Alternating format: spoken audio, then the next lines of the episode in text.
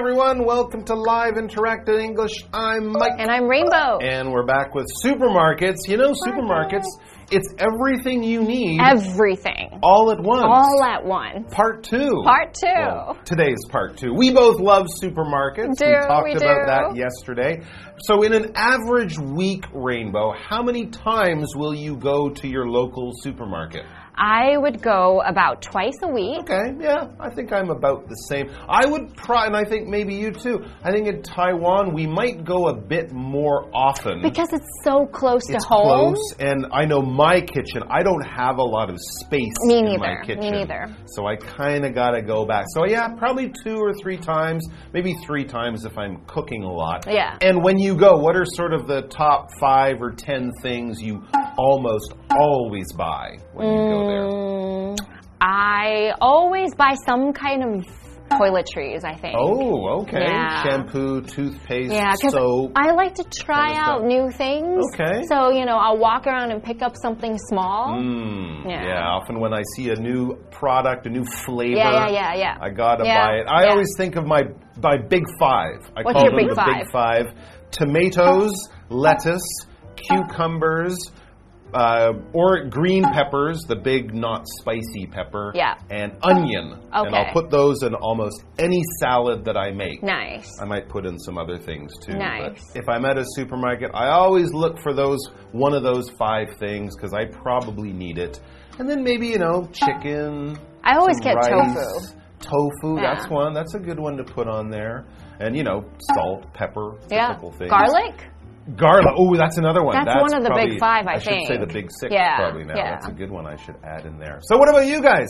Do you go to the supermarket? Do you help your family shop? Do you like to do your own shopping? You can chat about that, but for now, we're going to be reading part two of our article. I'm going to make a list. Yeah. Tofu on there. Big That's 10.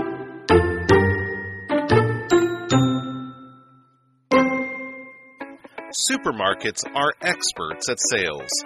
To stay in business, supermarkets develop many ways to get people to spend more. Cash registers sped up transactions. Shopping carts let customers carry more. And coupons encourage extra business. They also learn where to best place products. If milk is in the back of the store, you'll walk past hundreds of tempting items to get it. Supermarkets know all about you. Most supermarkets today have membership programs that offer customers bigger discounts. Supermarkets track all your purchases, which informs them what you're likely to buy. Modern stores collect additional data by tracking your phone. They use it to learn the most personal details about each customer, like whether they're pregnant, even before anyone else knows.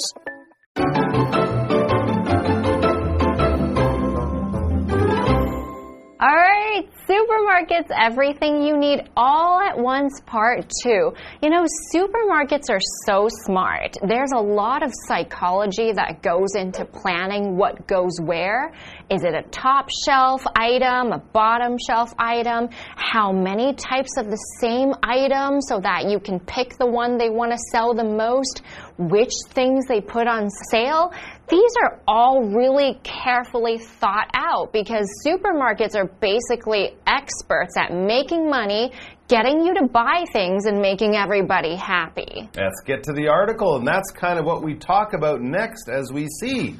Supermarkets are experts at sales. And yeah, as Rainbow was saying, they don't just sort of just throw things up on the shelf and say, yeah, go buy stuff, whatever, we got stuff, you need stuff.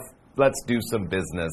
No, they think about it very carefully Very. to get you to probably spend a little bit more money than you planned and to also be happy when you do it You think you're getting a really you good do. deal. You do. Oh, I'm a smart shopper. Yeah, no, yeah, yeah, you're just a puppet, and they are playing with you. As it says, to stay in business, supermarkets develop many ways to get people to spend more. That's right. Also, I mean, with how they put the products out there, the type of lighting and music they Oh, it's play, so important. the color inside the store, all of these Some things smells. can really help shoppers spend more. Here's another thing that they can do to make it easier to make money from you. Cash registers sped up transactions. Back in the old days, they probably had to add up everything you Mm-hmm. Write it bought down. using math and a pen and a paper. But now, of course, we have these little computers, these cash registers. Automatic. So that lets everything go faster. Shopping carts are another thing that we find in supermarkets, right? You don't find those in convenience stores. That's right. Shopping carts let customers carry more. Mm-hmm. And if you have more space and it's easy, put why not buy more stuff? And coupons encouraged extra business. This is when things are being discounted, when they are on discount. You can cut these out of newspapers, magazines, and of course find them online. And that will get you, you know, it's 10% off or buy one, get one free. spend more. It will probably get you to buy and spend a little bit more you pla- than you planned because it's such a good deal. I've got a coupon. They also learned where to best place products. Mm-hmm. If milk is in the back of the store, you'll walk past hundreds of tempting items to get it. And of Yep. course, everybody needs milk, right? So as they're walking past these like 12 aisles, they're like, I want that and that's on sale and I want that too. By the time you get to the milk, your cart's half full. hmm absolutely. You'll find things like bread, fruit, vegetables, Yeah. maybe rice, toilet paper. Yeah. These things almost everyone Batteries, buys. small things. all at the back of the store so that you have to walk past everything to get it. And yeah, maybe you'll pick up a few things on the way. And not only do supermarkets have a lot of information about how you shop, they might even have information about you, You. the shopper. It says supermarkets know all about you. Are they spying on you through social media? Well, no, hopefully not. But it says most supermarkets today have membership programs that offer customers bigger discounts. Often in many stores, you'll get encouraged to sign up, give them your email, they send you information, and they get to know more about you and what you like to spend your money on. Supermarkets track all your purchases which informs them what you're likely to buy. They want to know you as a, as a shopper so that they can send you and let you know about things you might be interested in. Now, inform is the verb form of the noun that you definitely would have heard of, information. So, information is facts, right? So, to inform means to tell you about these facts. So, when you are a member of a supermarket, they track all your expenses. So, when they call up your name, beep, beep, they'll see everything you've ever bought, which informs them or tells them about your habits. I have a sentence for you. Please inform me of any changes to the schedule. So please let me know if there are any changes. Okay, modern stores collect additional data by tracking your phone. They use it to learn the most personal details about each customer, like whether they're pregnant, even before anyone else knows. They are being spies. Really? Yeah. They'll find out if you're pregnant. That's why I get all these baby milk ads. yeah? Oh my They gosh. think you're pregnant. I'm so happy. All right, back to the article. Hopefully, I don't get the baby milk ads or something's gone wrong. Back to the article, though. It says additional. This is another word we saw there. We'll get additional information about other things. When we add things, that is addition, right? To add two and two. So additional is just talking about more extra beyond what you expected. If you have additional time this morning, well, you were working very efficiently. Good for you. You have extra time. If you're going to buy some additional things along with what you've ordered, you're just want to have some extra things. You're going to add on things and stuff like that. For example, Gwen remembered some additional details about the robbery and contacted the police. So when she was there, they interviewed her. She told her everything she remembered, but later on, she remembered more or additional information. And next we have the adjective pregnant. No, Mike cannot be pregnant. Only Hey! women, probably right now, can be pregnant. Most likely. Pregnant means to grow a baby inside of you. So to be pregnant, or she is a pregnant woman, or she is a pregnant person. She is pregnant with twins and due in three months. That means she has two babies in her belly, and in three months they'll be popping out. Okay, Yeah. let's go ahead and mm-hmm. take a break very soon, and then we'll come back to find out more about the supermarket. And no, Mike is not pregnant, and he probably won't be pregnant anytime soon. It's my pizza baby. Oh, that's that's real. It's cute. Food baby. Mm-hmm. Hello，大家好，我是 Hanny。我们在第一天的课程读到，第一家成功的超市是在一九三零年在纽约开幕。那从那之后啊，超市就变得越来越大，越来越好，然后也越来越受欢迎。为了持续经营，超市就发展出许多方法来让人们多花钱，像收银机就加快了交易速度，购物车让顾客拿更多的商品。优惠券呢，则鼓励额外的消费。还有啊，这个产品的摆放位置也是一门学问哦。像是把牛奶摆在商店的后方，那你就会需要经过好几百种诱人的商品，你才能拿到牛奶。等到你拿到的时候，这个购物车可能都已经满了。好，那么现在呢，大多数超市都有提供顾客更多的折扣的这种会员方案，他们会追踪你的消费，那就可以知道你有可能会买什么。那现在商店呢，还会透过追踪你的手机来收集额外数据，用来了解每一位顾客最私人的细节，甚至像是是否有怀孕之类的。好，那么单字 inform 它是个动词，表示通知、告知；additional 则是形容额外的、另外的或是附加的。Pregnant 这个形容词则是形容怀孕的。那这边两个重点，我们进入文法时间。好，我们来看第一个重点是 get、let、have 的用法。好，那首先我们来看看 get，它可以指使得或者是让什么什么做什么什么，它带有使役意味。那么 let 跟 have 则是使役动词。我们看到 let 它可以表达让或是允许，have 则是表达要求或命令。那来看看它们的用法哦。首先在表示主动的时候呢，我们可以用 get 受词。To 加上原形动词来表达使得或是让什么什么做某事。那如果是用实义动词 let 或是 have，它们用法是在后面接受词，直接接原形动词去表达允许或是要求什么什么做某事。所以要看到 get 的受词后面是 to 原形动词，那么 let 跟 have 后面受词是直接接原形动词哦。举例来说，He couldn't get the kit to behave，他无法使孩子们守规矩。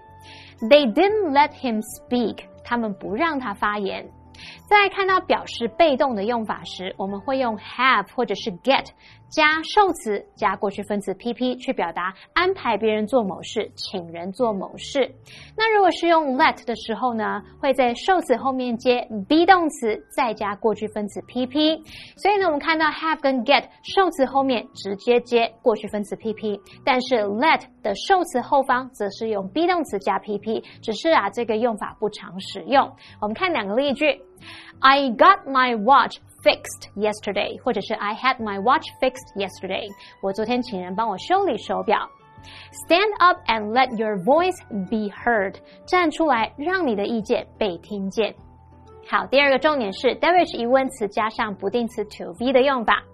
W 疑问词像 what、when、where、who、which、how，它们之后啊可以接不定词 to be 来形成一个名词片语。那这个名词片语呢，就可以当主词、受词或是主词补语用，就跟 W 疑问词加主词加助动词加动词这样的句型结构意思相同。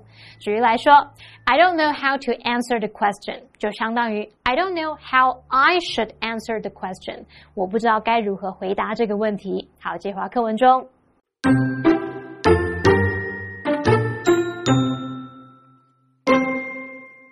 The future of supermarkets is online. Many industry experts predicted that future supermarkets wouldn't have cash registers. Instead, you'd go in, grab your items, and an app would charge you as you walked out the door. Recently, however, online supermarkets have become more popular. Why leave home when you can click a button and have your groceries brought right to your door? Supermarkets have changed a lot, but they're still fulfilling their purpose selling everything you need all at once. Just think of how much time they've saved the world.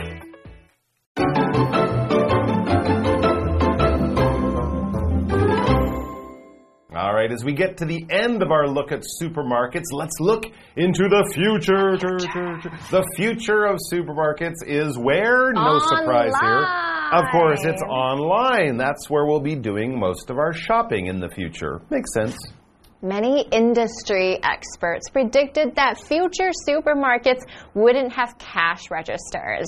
Hmm. Ooh, they're going to replace all the people. Instead, you'd go and grab your items, and an app would charge you as you walked out the door. We already see that in some self serving convenience stores. And actually, that's amazing because it's so efficient.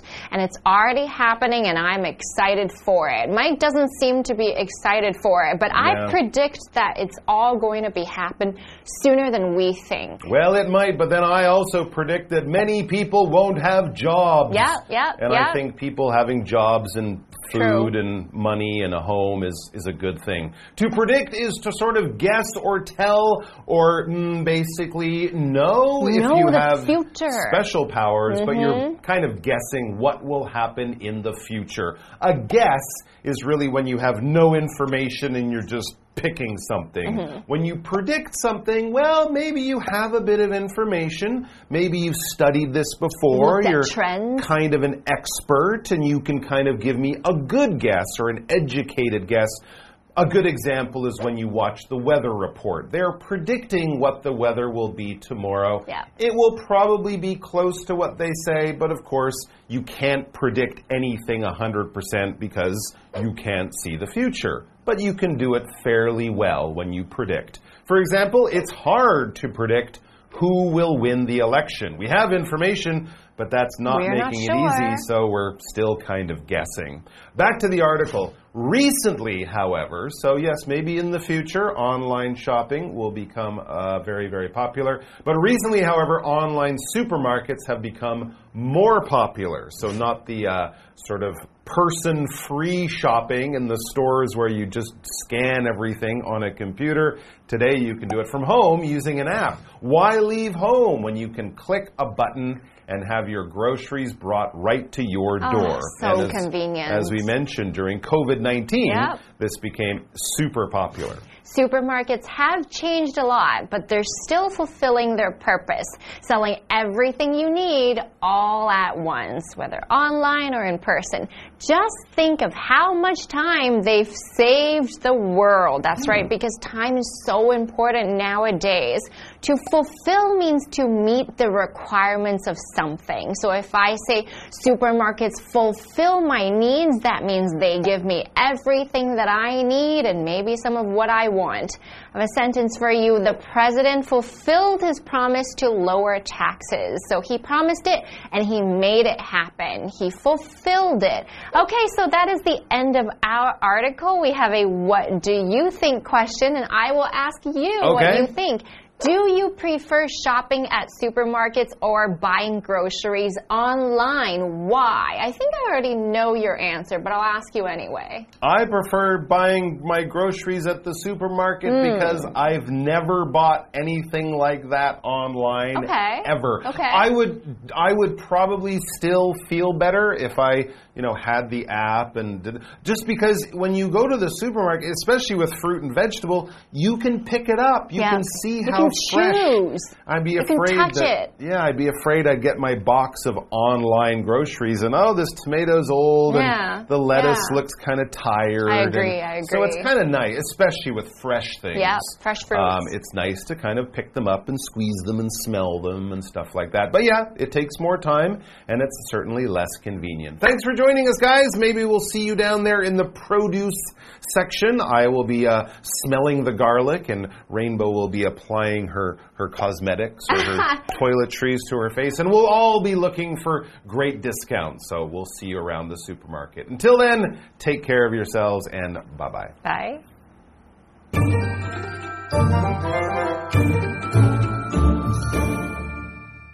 许多产业专家预测，未来的超市不会有收银机。那你只要走进门，拿起商品，当你走出门的时候，再透过应用程式付款。不过呢，最近网络超市也变得越来越流行。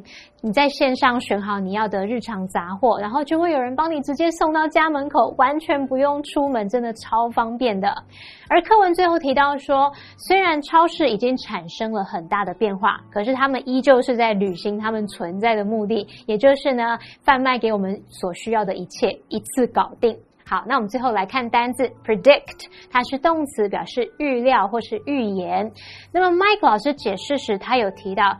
Educated guess 就是 e d u c a t e d 这个 educated，那这是用来描述说有根据的猜测，那表示说是依据过往经验啊或是知识所做出的有根据的猜测，而不是乱猜瞎猜而已。好，下一个单词 fulfill，它是动词，表示实现、达到或者是履行。好，那么以上是今天的讲解，同学别走开，马上回来哦。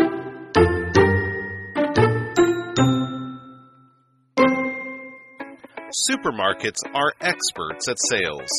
To stay in business, supermarkets develop many ways to get people to spend more. Cash registers sped up transactions. Shopping carts let customers carry more. And coupons encourage extra business. They also learn where to best place products. If milk is in the back of the store, you'll walk past hundreds of tempting items to get it. Supermarkets know all about you most supermarkets today have membership programs that offer customers bigger discounts. Supermarkets track all your purchases, which informs them what you're likely to buy. Modern stores collect additional data by tracking your phone. They use it to learn the most personal details about each customer, like whether they're pregnant, even before anyone else knows. The future of supermarkets is online. Many industry experts predicted that future supermarkets wouldn't have cash registers. Instead, you'd go in, grab your items, and an app would charge you as you walked out the door. Recently, however, online supermarkets have become more popular. Why leave home when you can click a button and have your groceries brought right to your door?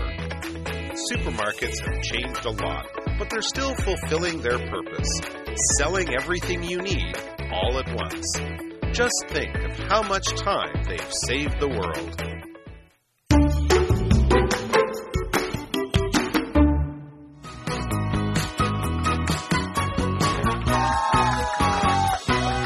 Hi everyone, I'm Carolyn. And I'm Matt. And today we're playing a game called Guess the Bear, a game where we each have three cards with sentences on them, and a word or phrase in each sentence has been replaced by the word bear. We each have one minute to guess the bear. And Matt, you are up first. I'm up first? Yep, Okay. so let's put one minute on the clock. All right, ready. Okay, your first word is an adjective. Your offer sounds bare, but I can't accept it at this time. I can't have chocolate in the house. It's too bare for me. Oh, um, tempting? Yeah. Okay. Okay, next word is also an adjective. He gave his seat to a bare woman on the bus. Becky is bare with her first child. Was she pregnant? yeah.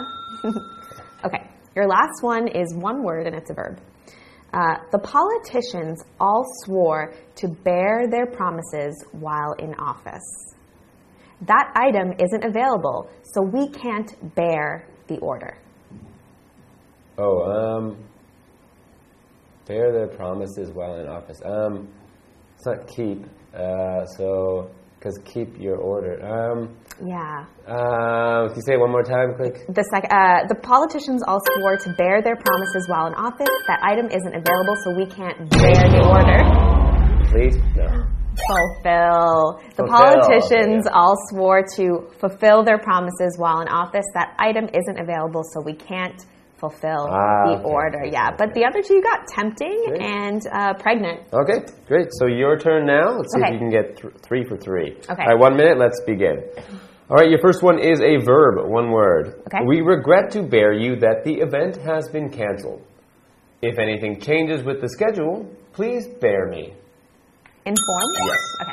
Your next one is another verb, one word. My brother correctly bared the outcome of the football game. I bear that it will snow sometime in the next two weeks. Predict. Yes, okay. And your last one is an adjective. Okay, if you sign up now, you'll get Bear member benefits. The company plans to hire 10 Bear employees this year. Read them again, please. If you sign up now, you'll get Bear member benefits. The company plans to hire 10 Bear employees this year. Bear employees this year. Yes. New? It's uh It's an adjective, right? it is an adjective, yeah, it's new, but it's more okay, so it's the word was additional.